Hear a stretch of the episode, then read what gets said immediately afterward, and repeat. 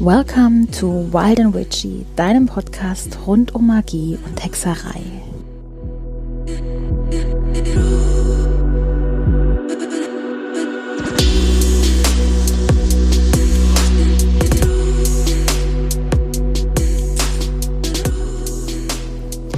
Hallo, du wunderbares magisches Wesen. Heute geht es um ein Thema, das sich einige auf Instagram gewünscht haben, und zwar der Mond und Mondmagie. Das ist ein Riesenthema und deshalb werde ich es hier wohl auch nur anreisen können. Denn immerhin haben es einige Autoren geschafft, ganze Bücher damit zu füllen. Also ähm, ich versuche so viel reinzubringen wie möglich. Ähm, ja, wer sich in der spirituellen und magischen Szene bewegt, kommt am Begriffen wie die Mondin, die Mondgöttin oder Großmutter Mond gar nicht dran vorbei. Ähm, die deutsche Sprache ist eine der wenigen oder sogar die einzige, in der der Mond männlich und die Sonne weiblich ist. In allen anderen ist es umgekehrt. Ähm, so hat man gerade beim Mond kennt man es im Französischen La Lune, im Italienischen und Spanischen La Luna, um nur so die gängigsten Beispiele zu nennen. In den Mythen und Geschichten der Erde, den verschiedenen Kulturen, ist der Mond immer weiblich und eine Göttin, während in der Neuzeit meist dann vom Mann im Mond gesprochen wurde. Oder gesprochen wird immer noch. In der Magie steht die Mondin, und ich muss hier anmerken, dass ich mir im Großteil angewöhnt habe, von der Mondin statt von dem Mond zu sprechen. Also nicht verwirrt sein, bitte. Äh, die Mondin steht auf jeden Fall in der Magie für das weibliche Prinzip. Die Mondin beeinflusst den Wechsel der Gezeiten, Ebbe und Flut und damit natürlich auch unseren Biorhythmus. Immerhin besteht der Mensch zum größten Teil aus Wasser. Und auch unser Zyklus und unsere Fruchtbarkeit wird von der Mondin gesteuert. Vorausgesetzt natürlich, wir greifen nicht mit Hormonpräparaten und Medikamenten in unseren natürlichen Zyklus ein.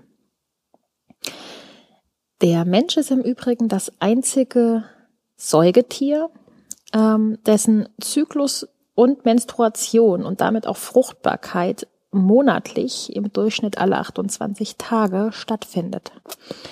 Alle anderen Säugetiere haben den sogenannten Östrus, der findet jährlich statt und ähm, wird von der Zu- und Abnahme der Stunden des Tageslichtes ausgelöst. Ähm, die Autorin und Hexe Susanna Budapest, eine meiner Lieblingsautoren im Übrigen, äh, bezeichnet uns Menschen daher auch ganz gerne als lunare Primaten. Und am Anfang von ihrem Buch Mondmagie äh, schreibt sie auch von einem Gespräch mit einer befreundeten Ärztin, für die dieser Begriff sehr plausibel und passend ist. Äh, ja, in allen Kulturen der Welt gibt es im Übrigen mehr Feste, die in ihrem Kern oder Ursprung die Mondin feiern als die Sonne. In der Astrologie spielt die Mondin als Mondzeichen eine große Rolle. Und davon mal abgesehen sind weltweit sehr, sehr viele Menschen mondfühlig. So als kleiner Fun Fact, mondsüchtig oder lunatic galt früher als Geisteskrankheit und da waren vor allem Frauen von betroffen. Heute wird es im deutschen Sprachgebrauch mondfühlig genannt und in der Regel beschreibt es einfach, dass wir in der Zeit um ja vor Vollmond bis Vollmond nicht immer so ganz, ich sag jetzt mal, wir selbst sind. Schlafstörungen, ähm, ja Schlafstörungen sind da sozusagen das Zeichen schlechthin für, aber auch Kopfschmerzen, Aggressivität oder insgesamt irgendwie emotionale Anspannungen sind in der Zeit vor Vollmond auch nicht gerade selten. Ähm, Bei mir sind es meistens so drei Nächte vor Vollmond. Da bin ich dann dermaßen energiegeladen und einfach wach, dass ich in manchen Monaten gar nicht äh, zum Schlafen komme oder es gar nicht ins Bett gehe. Was natürlich auch interessant ist, auch wer mondfühlig ist, heißt nicht, dass er jeden Monat die Mondin ganz, ganz, ganz extrem merkt. Äh, es kann auch sein, dass es Monate gibt, wo man überhaupt nichts vom Zyklus der Mondin mitbekommt und den Monat drauf äh, fühlt man sich dann wie vom anderen Stern und kann selbst nicht so ganz beschreiben, was jetzt gerade los ist. Naja, eine Mondgöttin, die es übrigens in die christliche Literatur geschafft hat, ist Lilith. Ähm, sie wird als eine der ältesten Göttinnen der Menschheit gehandelt und ist nicht nur eine sumerisch-babylonische Schöpfungsgöttin, sondern auch die Göttin des schwarzen Mondes. Bevor ich hier jetzt komplett zu Lilith abschweife und ihrer Geschichte in den einzelnen Religionen. Sie hat nämlich in sehr viele geschafft. Äh, zurück zum Thema Mond und vielleicht mache ich über Lilith und ein paar andere Götter mal gesonderte Einzelfolgen. Verdient hätten sie es. Naja, bei den Hexen und magisch arbeitenden Wesen ähm, stellen die Vollmonde die sogenannten Esbate dar. Die acht großen Jahreskreisfeste sind die Sabbate einen schönen Vergleich zum Verständnis finde ich da, dass die Jahreskreisfeste sowas wie Weihnachten und Ostern in der christlichen Kirche sind. Zu dem Ursprung der Feste kommen wir auch noch in späteren Folgen. Und die, Vollmond, die Vollmonde sowas wie die Sonntagsgottesdienste. Wobei auch hier natürlich gesagt werden muss, nicht jede Hexe feiert die Vollmonde nicht jede feiert alle, manche feiern überhaupt nicht. Und ach ja, um nochmal kurz auf die drei Jahreskreisfeste einzugehen. Es gibt drei mir bekannte Methoden, die Feste zu feiern, nämlich einmal nach festen Daten und dann nach dem jeweiligen Vollmond und dann nochmal im Wechsel Sonne und Mondstand. Ähm, aber ihr seht, auch da ist der Mond hat er eine große Rolle. So, ich möchte dir jetzt erstmal einen Einblick und ein paar Inspirationen liefern, wie der Vollmond gefeiert werden kann. Und dabei ist es auch ganz egal, ob du allein oder in der Gruppe feierst. Wenn ich mit meinem Zirkel äh, feier, fällt es meist etwas größer aus, als wenn ich alleine feier.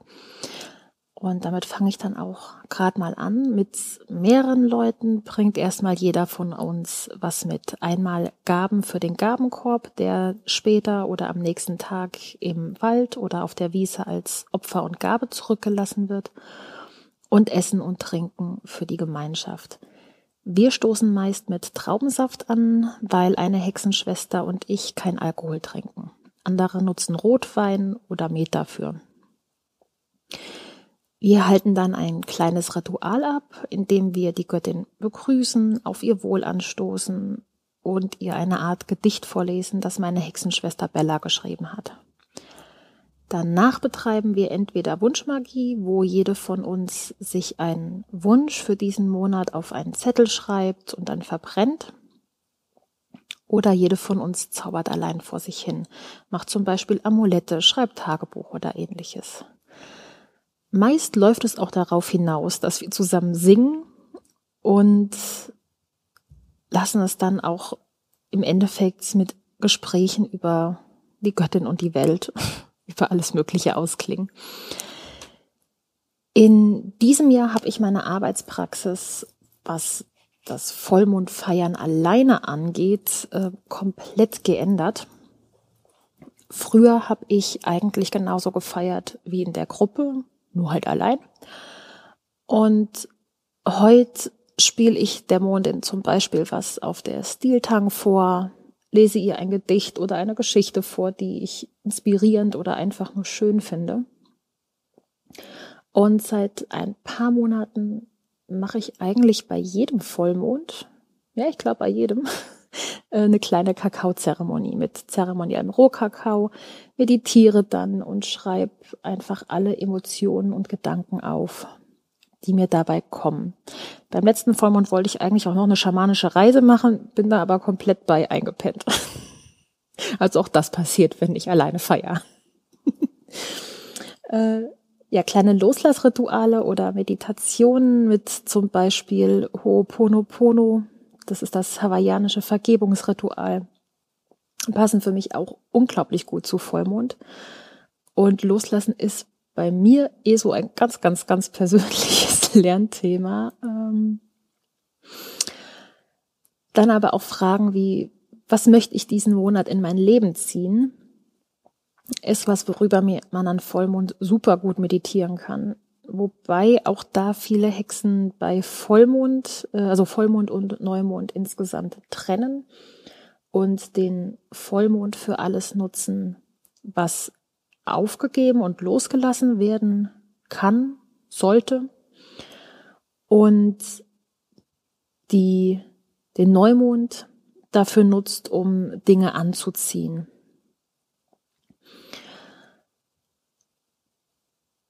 Eine Praxis, die wir vom Zirkel und später auch mit anderen Hexen hatten. Aktuell hat es sich aber leider etwas aufgelöst, war das Neumond-Thema. Und wir haben uns da von Neumond zu Neumond ein magisches Thema rausgesucht, das jeder von uns ganz im Privaten für sich über diesen Monat bearbeitet hat. Und dann haben wir unsere Ergebnisse und auch Quellen wie Buchseiten, Internetseiten, ähm, alles mit den anderen geteilt. Und dabei war es dann auch ganz egal, ob das der ein oder andere das Thema jetzt zum zehnten Mal bearbeitete oder gerade zum ersten Mal, weil jeder so tief gehen konnte in der persönlichen Bearbeitung, wie man wollte. Und die einzige Regel war halt, teilt alles, was du in diesem Monat über das Thema lernst, mit den anderen, damit wir gemeinsam lernen können.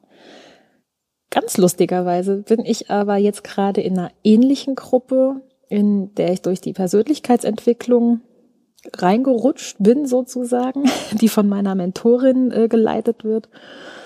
Und da haben wir auch jeden Monat ein spezielles Thema, in dem wir dann Zoom-Calls machen und gemeinsam meditieren und was weiß ich was alles. Also so viel verändert hat sich da eigentlich gar nicht. Es geht jetzt bei mir nur nicht mehr um magische Themen, sondern ist da breit gefächerter.